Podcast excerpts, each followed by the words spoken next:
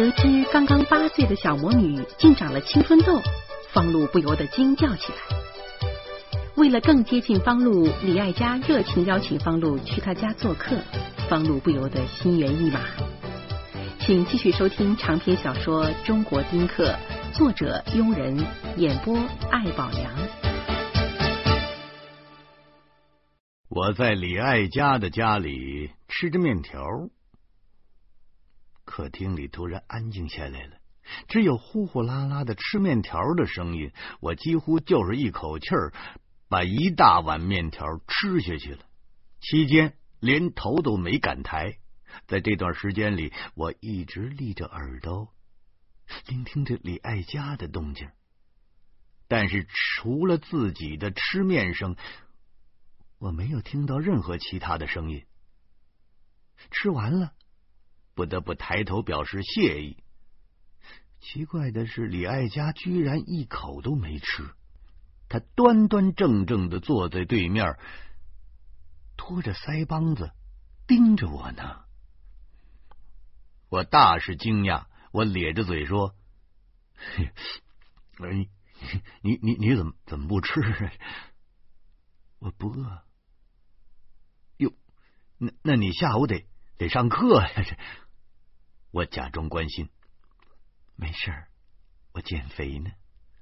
面条是特地给你做的。李爱家终于垂下了眼皮儿，六神无主的摆弄着手指头。我惊恐的一句话都没说出来。的确，一切迹象表明，这顿炸酱面是他特地给我做的。但是李爱家图什么呀？我想不明白。我索性不想，站起来说：“哎呦，我得走了。下午啊，保姆要来我们家面试，我我我得把关了。”李爱家颇有些寥落，他说：“哦，啊，那个，那个，你可别忘了小魔女的事啊！哦，对，青春痘不是闹着玩的，放心。”这一一两天呢，我就去找他父母。说到这儿，我这心里又开始骂人了。要是能找到林娜，那就好了。看来还得去拘留所找徐大光。真新鲜，七岁多的孩子就长青春痘，全都是吃多了撑的。逃跑似的冲向了门口，刚走到门口就停下来了。我心里琢磨着，是不是？应该跟李爱家道别呀。这个时候，我的耳边却传来了李爱家凄切的嘟囔：“看见你老婆了，没人不错，挺瘦的。”我回头看他，李爱家依然在茶几的边上，他的眼皮低垂的快闭上了。我说：“那什么？”那什么，你什什什么时候见见的他呀？今天早晨，我我想起来了，今儿是老婆送小魔女上学的，李爱家自然是见过老婆的。我说，我老婆那就是一疯疯癫癫的人，一天到晚没正形这李爱家一个劲儿的点头，似乎很是感慨。看样子你们很幸福啊，还还行，凑凑合过。我下决心再不能跟他纠缠下去了，便严肃指着客厅里的座钟说：“哎呦，坏了！再过十分钟保姆就来了。那什么，我先走了，谢谢你的炸酱面。”说完，我开门就跑，一口气冲到了楼底下。眼前顿时开朗了。在回家的路上，我在“方路”二字之前强加了无数的光辉、伟大、永远正确之类的形容词。那方路简直就是新时代好青年的代表。我是越想越高兴，后来竟有点得意忘形了，一头撞在了路人的肩膀上，差点把自个儿撞了个跟头。路人急了，吼道。吃糊涂了你？走道上不看人呢？你，我刚要反唇相讥，路人竟哈哈的笑起来。方作家是不是又琢磨新作品了？我定睛一看，这家伙竟是派出所的片警。头几天我把中年人亲手交给他，后来还在楼上碰上过他一回呢。今天这警察穿的是便服，所以走路的时候并没有引起我的注意。我摇着头说：“哟哟哟哟，琢琢琢磨事儿来着，没把您给撞坏了吧？”片警说：“撞我没事，您呢？您可别撞车上。”不至于。我苦笑着要走，忽然想起了另一件事，赶紧抓住了片警，问道：“哎，我我我我问您一事啊，这个……”经济犯罪的嫌疑人都关在哪儿啊？完了吗？没有，前几年才抓进去。哎呦，要是都坦白了，那现在就该移送拘留所了。我点了点头。徐大光没有抗拒从严的胆量，于是我说：“估计早就坦白了。”片警微笑着说：“不会又是您送进去的吧？”我看您别当作家了，您改行就当侦探吧。我呀，我看您是这块料。哟，您骂我？我抢谁的饭碗也不能抢您的饭碗呢。我对这片影的印象不错，能逗贫的人呢，我都喜欢。没事没事，我呀，我后年就退休了。您呢，随便抢，记住。你要是抓住人，直接送给我，让我也多立几回功，回头退休工资又能涨一块儿。得，回见。片儿警哈哈笑着走了。我望着片儿警远去的背影，心想：你现在退休就得拿好几千，真是贪心不足啊！片儿警走了。我正要回家，这时候手机又响了，这回是老婆打来的。他张嘴就说：“你知道石谦的事吗？”我不满的说：“你怎么都问我呀？我又不是石谦他爸爸。”早晨严明就向我要石谦的下落了，你们都什么意思啊？老婆也觉得自己理亏，她嘟囔着说：“哎。”严明找不着石谦了，着急耶！我冷笑着说：“放心吧，他呀不会被基地组织绑架的，他没那资格。”老婆有点不高兴了：“你怎么这么说话？你我更不高兴了。那我怎么说？我告诉你啊，你可以把这句话转告严明，石谦的事与我无关，别动不动就找我，我够烦的了。”我老婆冷冷的说。没错，你侄子的事跟你有关，你干女儿的事跟你有关，行了吧？烦也是你自己找的。说完，老婆啪的一声把电话挂了。我叉着腰站在路边运气，流年不利，到处都是牛鬼蛇神，似乎什么事都跟我有关系，我又不是地球的酋长。此时，一辆机场大巴从面前开过去了。我的三角眼在车身上狠狠的扫了几枪，真想把它射出几个窟窿来。怪了，我看见一人。当然了，车上全是人。我看见一人，心不在焉的坐在车窗旁，好像正在犯迷糊。我呆住了，这人好像是诗谦儿。我赶紧把三角眼变成圆的，我调整了焦距，但是。大巴车已经开过去了，诗谦就在车上，这真的吗？天下会有这么巧的事儿？我和他老婆刚为他吵了一架，这小子就从我的眼前晃过去了。我站在了原地，变换了好几种姿势，最终确定刚才保证是幻觉，真不吉利，简直是太不吉利了。回到了家，我先是在沙发上躺了一会儿。哎呀，这几天真有点疲于奔命的味儿啊！脑子里灌满了泔水，连味儿都馊了。早晨起来就是一大堆事儿，然后便是没完没了的麻烦，大部分是关于孩子的。我觉得冥冥中有个家伙把我跟我老婆都给绑架了，将我们推上了一辆自动导航的战车。我们两个角斗士一般拼打拼杀，这不清楚战车将驶往何方。哎。到处都是狙击手，到处都是地雷，到处都是人体炸弹，到处都是夹杂在平民中的敌人。但是这一切为了什么呢？简单的说，就是为了豆豆和小魔女；引申出来说，是为了方志和徐大光；再往深了说，是为了我个人的兄弟情和友谊。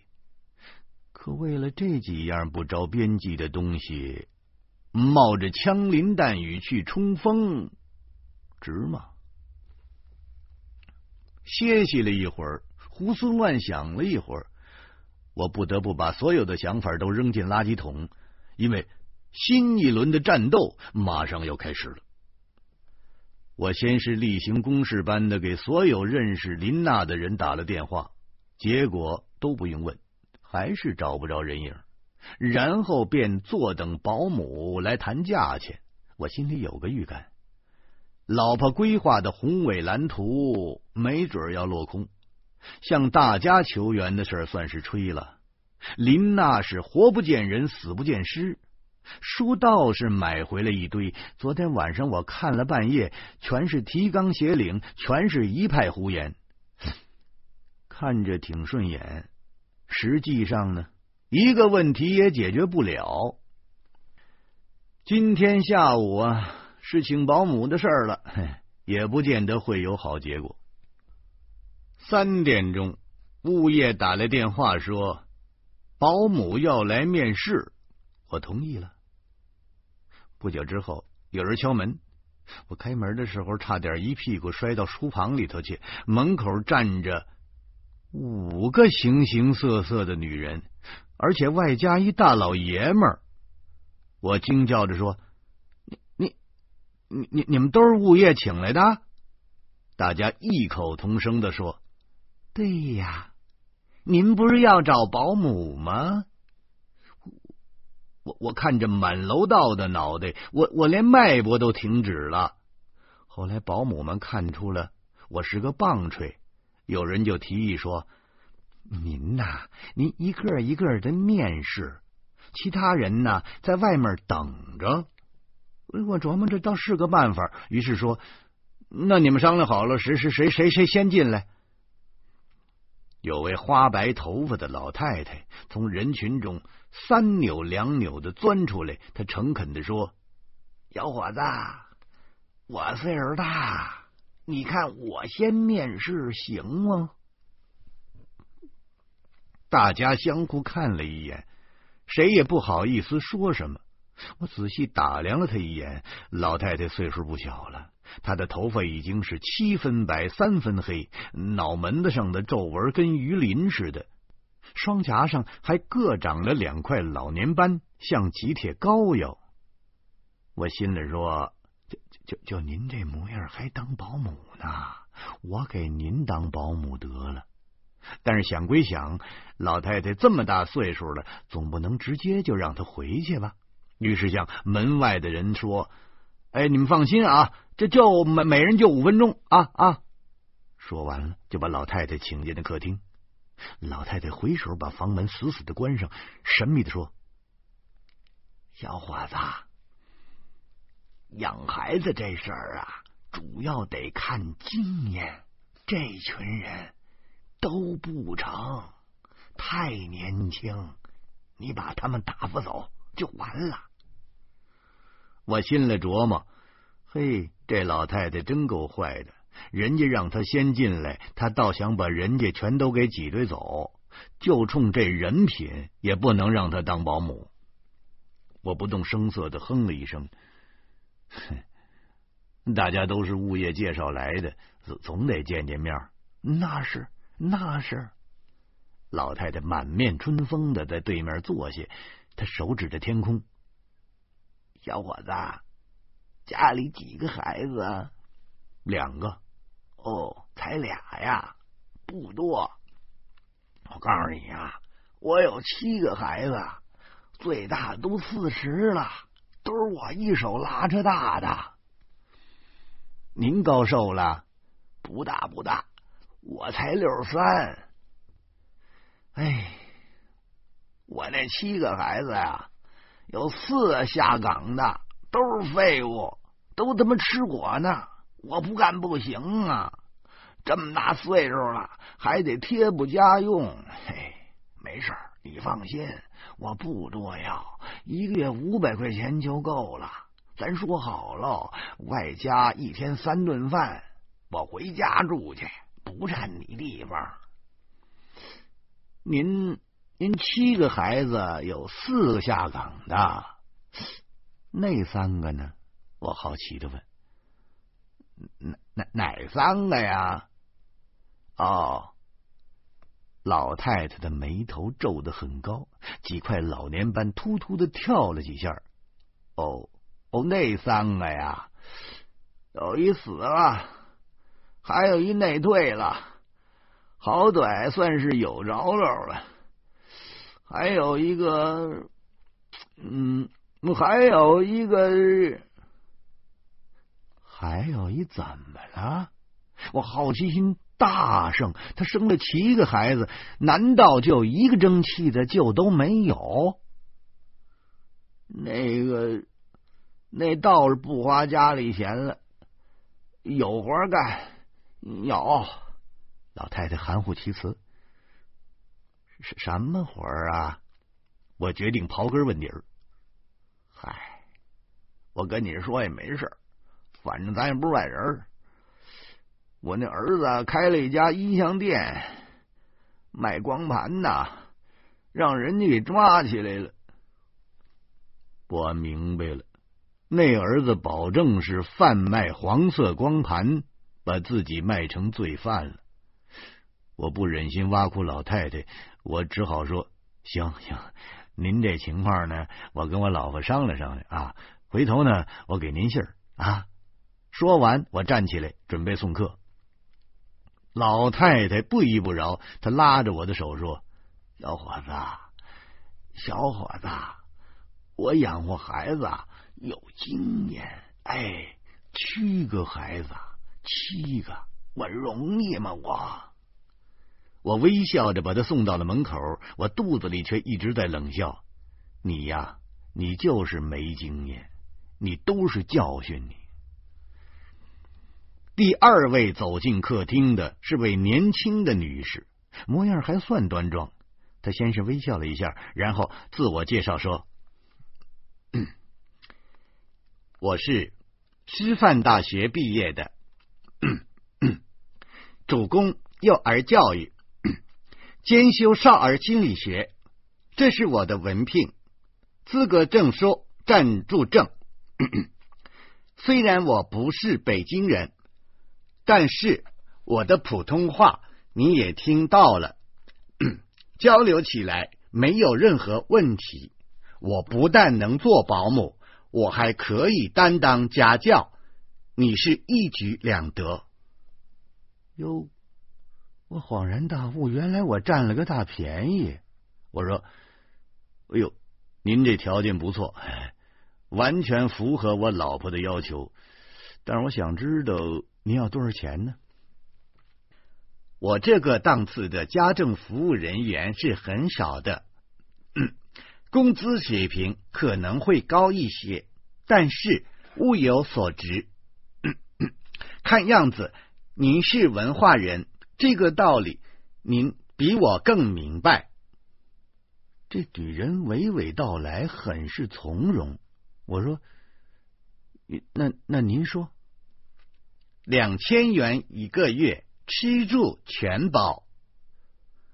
我我眨巴眨巴眼睛，我心话说：我老婆的工资才三千多，给你两千，我们俩怎么办？您您还吃住全包，您连房租都省了啊！虽然我是个作家，可我一年只能进几回钱，那没谱啊！我不想把自己心里琢磨的事表露出来。太丢人了，我只得慨然道：“嗯嗯，好，工资水平合理啊，但这事儿啊，我一人说了不算，得跟我夫人商量。您等信儿吧。这女人很有礼貌的鞠了个躬，然后静悄悄的推门出去了。